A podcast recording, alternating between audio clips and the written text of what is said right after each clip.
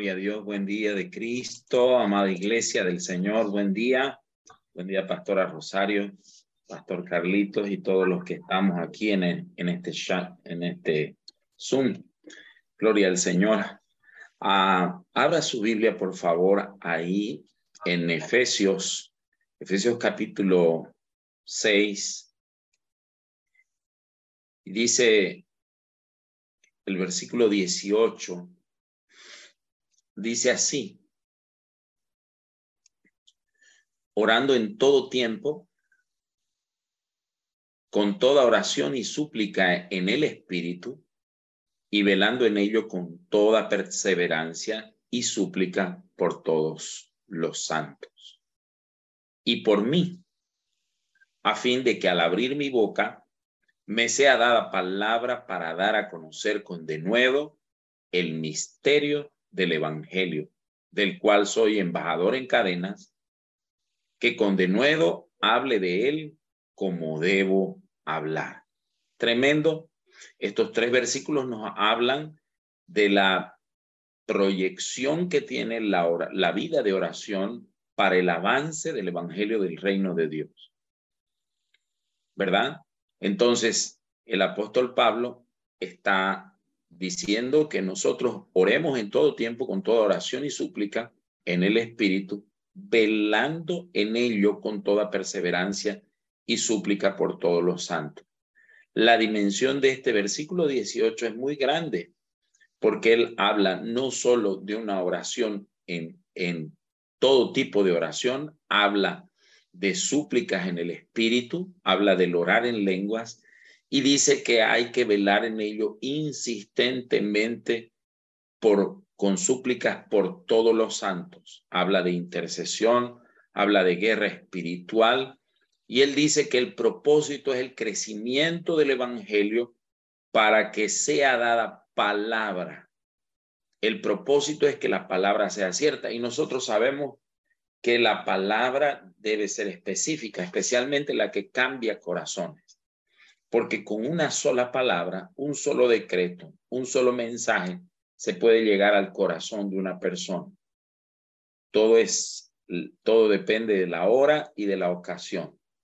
Me decía un discípulo que el día que él conoció al Señor fue sumamente interesante porque él estaba borracho, él tenía un machete en la mano, estaba eh, mal vestido, estaba sucio, con el cabello prendido en la cabeza. Él estaba, había estado maquinando cómo matar a, su ex mujer, porque esta mujer se, se fue con otro y él estaba odiándola al mismo tiempo que quería que ella regrese.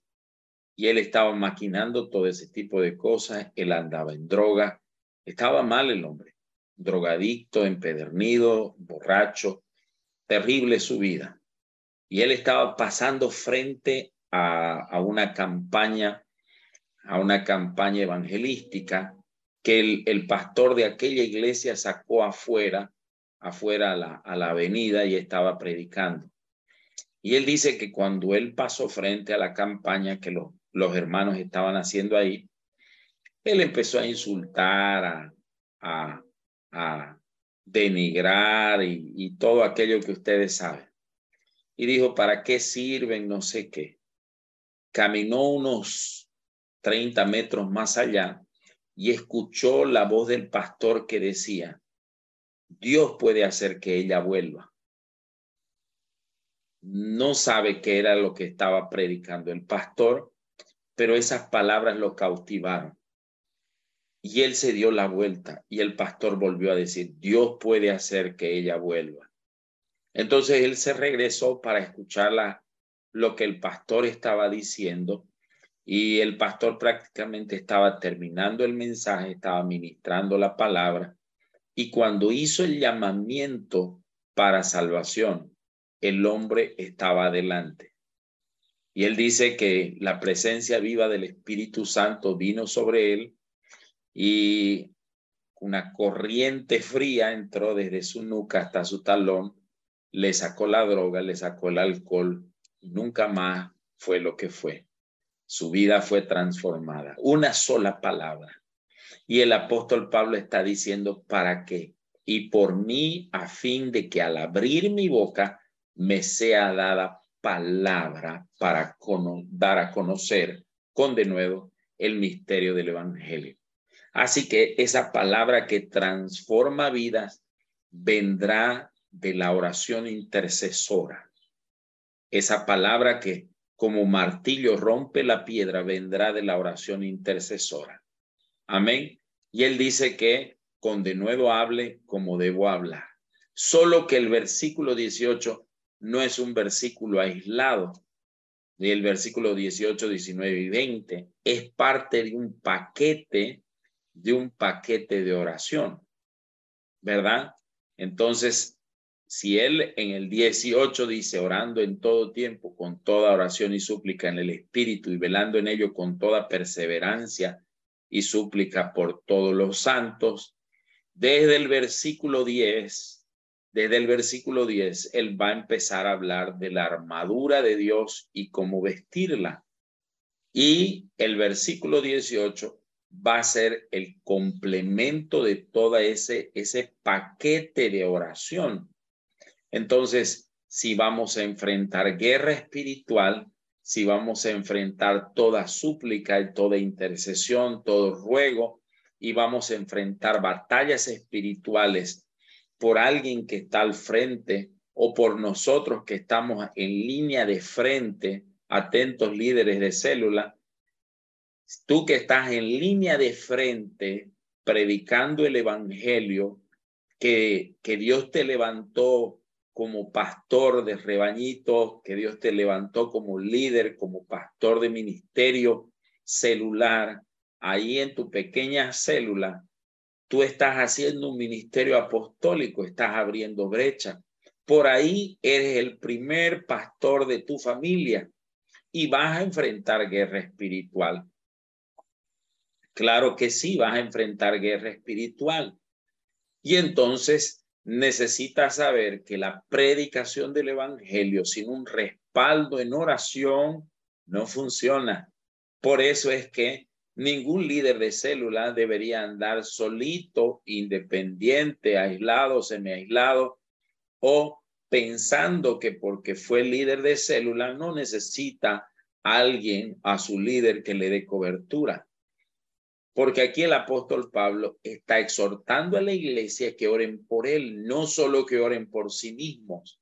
Y entonces él está ministrando a la iglesia esto hay una batalla espiritual, hay una guerra espiritual y la predicación del Evangelio, el avance del reino, solo se puede hacer con guerra espiritual, revistiéndose de la armadura de Cristo, incluso para la intercesión y mucho más para la intercesión. Amén.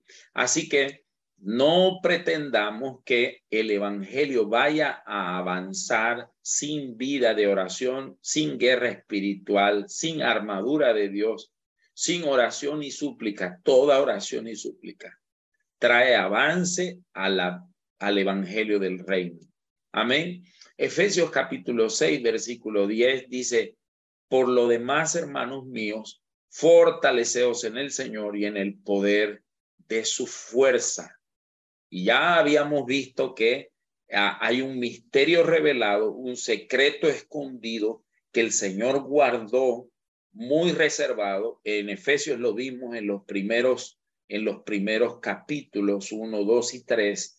Él habla de este misterio escondido que la iglesia le tendría que enseñar al mundo espiritual quién es quién y quién manda y que la iglesia tendría que comunicarle este misterio al mundo espiritual desde lugares celestiales. Y después de ahí para adelante, del capítulo 3 para adelante, él va a hablar del carácter cristiano y de cómo llevar una vida de fe en el Señor.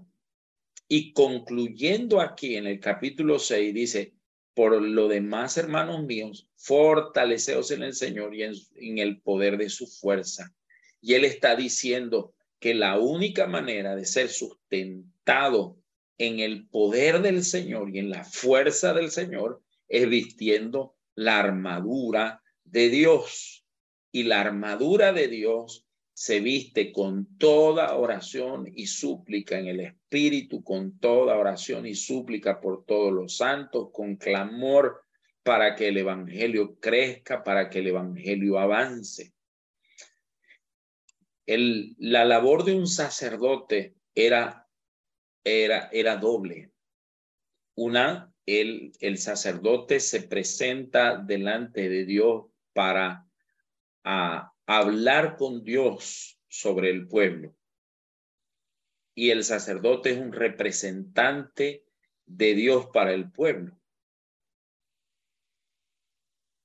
Entonces, tanto intercesor, tanto eh, quien se mete en la brecha por el pueblo, como quien evangeliza y cómo habla, eh, quien habla del reino de Dios, está ocupando una función sacerdotal. El evangelista también está ocupando función sacerdotal, porque el evangelista le habla al pueblo acerca de Dios y hace reconciliación. Esa es la labor del sacerdote, traer reconciliación.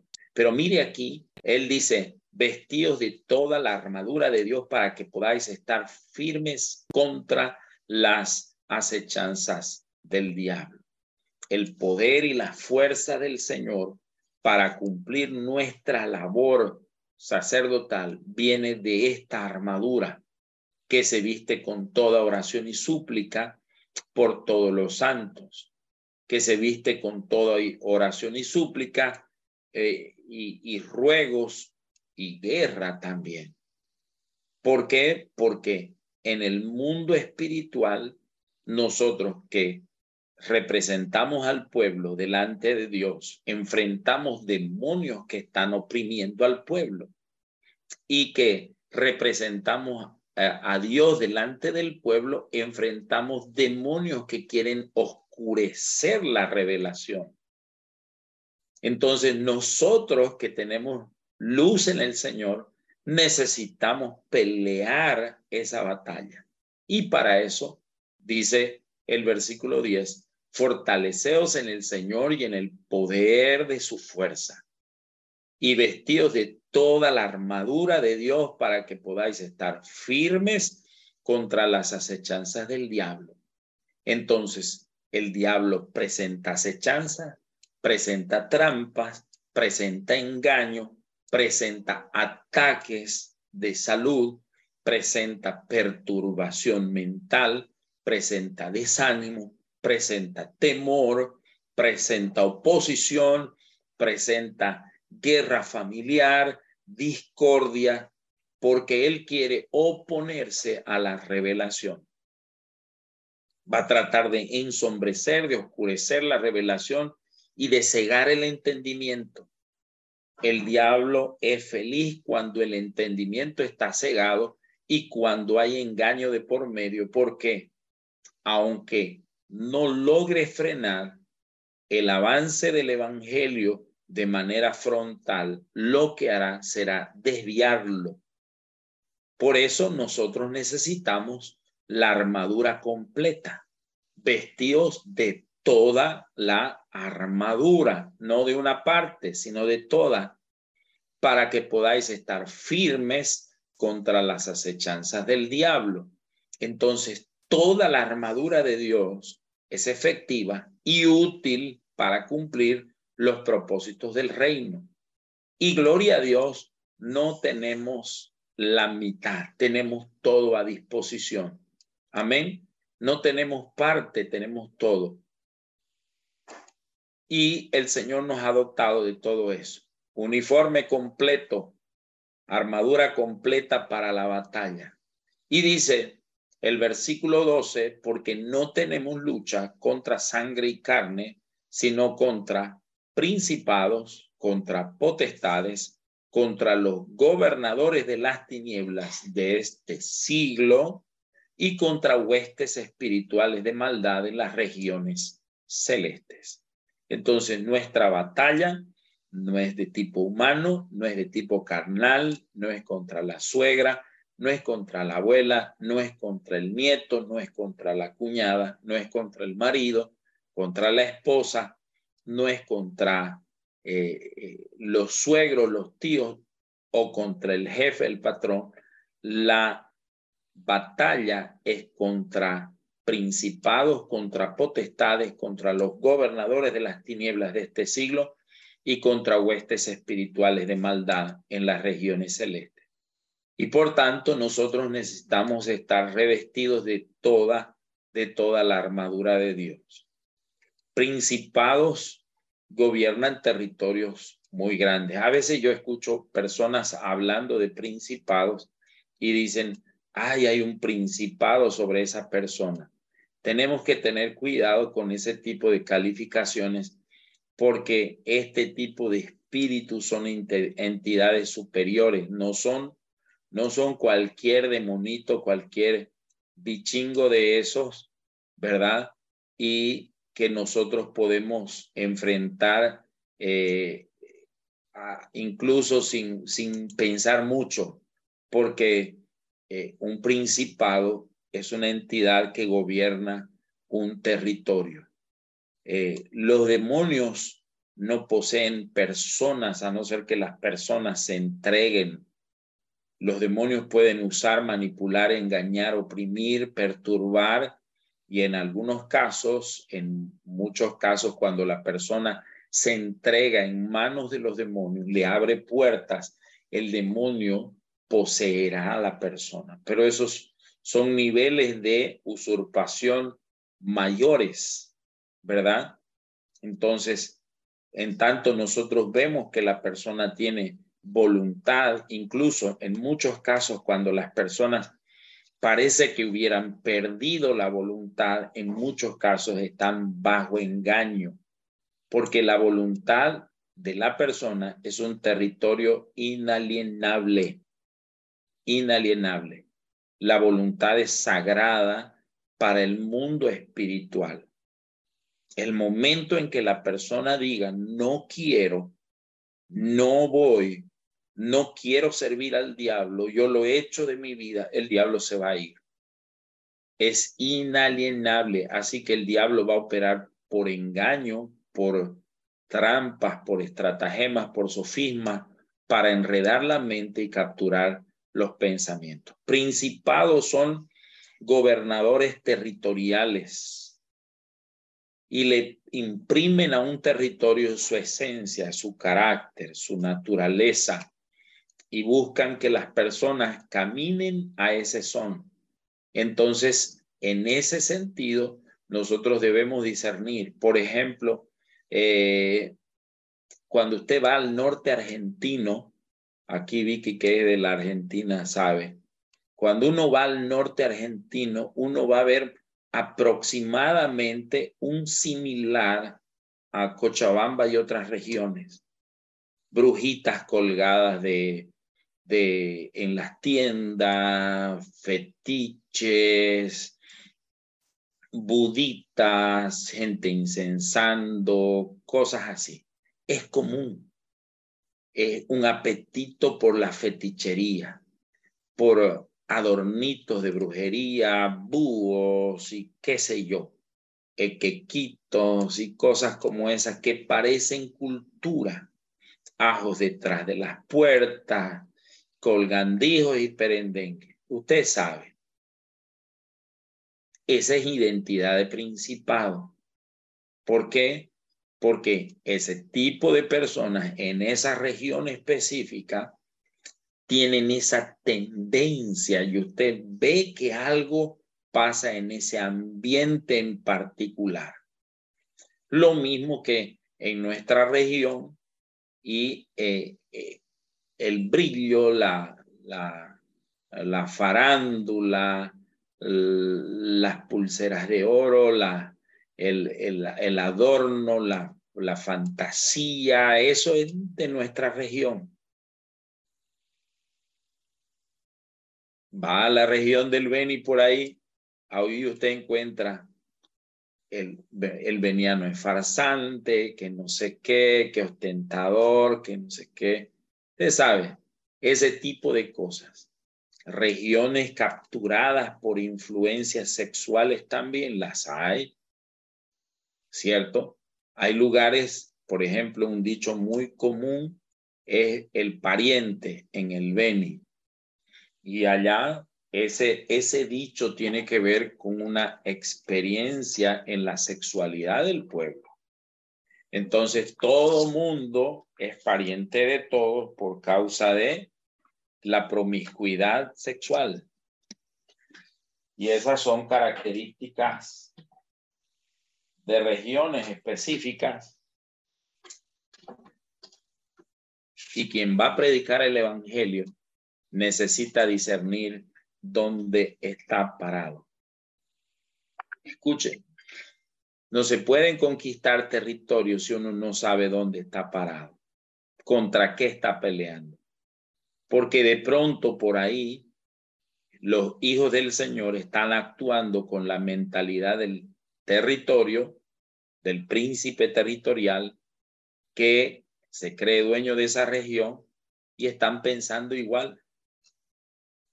Imagínese una iglesia con farándula, con brillo, que apunta al show, a la, ostentación, al lujo, y que piensa que eso es de Dios.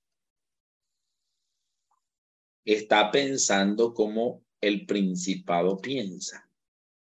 Una iglesia que se fija más en en las luces, en el sonido y en cómo se vea el brillo, eh, podemos estar cayendo en la identidad del principado sin darnos cuenta. Por eso necesitamos la armadura de Dios. Por eso necesitamos pensar como el Señor piensa para que nuestra mente no se deje confundir por la entidad espiritual territorial. Después de los principados están los gobernadores, que ellos ejercen, escuche bien, un gobernador ejerce gobierno sobre un territorio menor. Y son los que responden a la entidad mayor, a la entidad del principado territorial mayor. Entonces los gobernadores en ciertas regiones van a operar van a operar una, un mover diferente. Hay una película cristiana que se llama Chamula, Tierra de Sangre, y habla sobre la persecución de cristianos en México en una región específica donde en esa región la oposición llevaba a matar a, a los cristianos, perseguir, abusar, robar y todo aquello un territorio pequeño, no es todo México, pero en ese territorio, parte de, eh, de un estado allá, era sumamente complicada la predicación del Evangelio. Si usted quiere encontrar esa película, es buena para verla, porque ahí usted va a ver que en un territorio específico, un gobernador de tinieblas va a operar una manifestación demoníaca de una forma específica. ¿Ok? Y ese gobernador de tinieblas está instalado en ese territorio. Por decir Cotoca, por decir eh, Quillacollo, por decir, usted sabe, territorios específicos donde se opera una manifestación de un poder demoníaco particular. Después están están las potestades, las potestades le dan, eh, perdón, yo salté las potestades, las potestades le dan identidad, pensamiento, línea de criterio, le dan identidad mental al principado. Las potestades le dan carácter a la manifestación demoníaca en una cierta región. Entonces, y cuando llegamos a las huestes espirituales de maldad, estamos hablando de los diversos rangos de demonios y operaciones demoníacas. Un principado puede estar en una persona, En algunos casos sí, operando en una persona que tiene influencia, que tiene poder o mucha, mucha autoridad en una región, especialmente hechiceros y personas de influencia. Y una cosa que es para verla, donde usted vea, donde usted vea junte de gente, manejo económico, ¿verdad? Manejo de multitudes, te puede buscar los bichos operando ahí y los va a encontrar. Por eso es que, ojo con conciertos, con conciertos de música que vienen de afuera, ojo con eso, no estoy hablando de los cristianos, estoy hablando de conciertos de música. ¿Por qué? Porque están moviendo entidades espirituales para establecerlas por medio de su alabanza al diablo. Por eso es que el diablo les exige consagración. Hay una región en, en, en México que se llama el monte, la montaña del mono blanco, el cerro del mono blanco, donde los brujos van a hacer consagraciones. ¿Para qué? Para que el diablo les dé fama y les autorice a cantar y mover, mover adoración demoníaca en las regiones para establecerla. Así que nosotros como hijos de Dios necesitamos fortalecernos en el Señor y en el poder de su fuerza poderosa. Escuche bien, no hay límite para lo que Dios nos ha entregado. No hay límite. Amén. Bendito sea el Señor. Estamos en nuestro tiempo. Hay poder y autoridad en el nombre de Cristo Jesús. Revistámonos de la armadura. Si nos da tiempo y si nos da la gracia del Señor, podríamos continuar esto hasta el final. Amén. Pero vestidos de toda la armadura de Dios para que podáis estar firmes contra las acechanzas del diablo. Padre, gracias Señor porque tú eres nuestro Dios, tú nos das fortaleza, nos das vigor espiritual, nos renuevas en la mente de Cristo y nos haces entender dimensiones espirituales. Gracias Señor porque tú nos has dado la armadura de Cristo Jesús. Nosotros nos revestimos de toda tu armadura en este día, del yelmo de la salvación para pensar los pensamientos que la mente de Cristo ha colocado en nosotros, de la coraza de justicia para que nuestro corazón y nuestra respiración esté guardada por el aliento de tu fidelidad, Señor, por tu bondad y gracia para que el cinturón de la verdad nos ciña toda verdad, el evangelio de la paz esté en nuestros pies y nosotros conquistemos nuevos territorios con la predicación del evangelio para que tomemos y asumamos la espada del espíritu que es tu palabra y nos defendamos con el escudo de la fe que tú nos has entregado, Señor, para proteger nuestras vidas. Yo bendigo a tu pueblo en el nombre de Cristo Jesús en este día lo cubro con tu sangre preciosa y declaro que hay victoria en Cristo Jesús en todo lo que emprendamos, hagamos en el nombre de Yeshua el Señor. Declaro que ángeles van delante de nosotros facilitando toda empresa y todo avance, abriendo puertas insospechadas, abriendo caminos que estaban cerrados, abriendo posibilidades de crecimiento en todos los niveles para tu pueblo, para tu iglesia, en el nombre de Yeshua el Cristo viviente. Amén y amén. Shalom, que Dios les bendiga. Nos vemos, amada iglesia.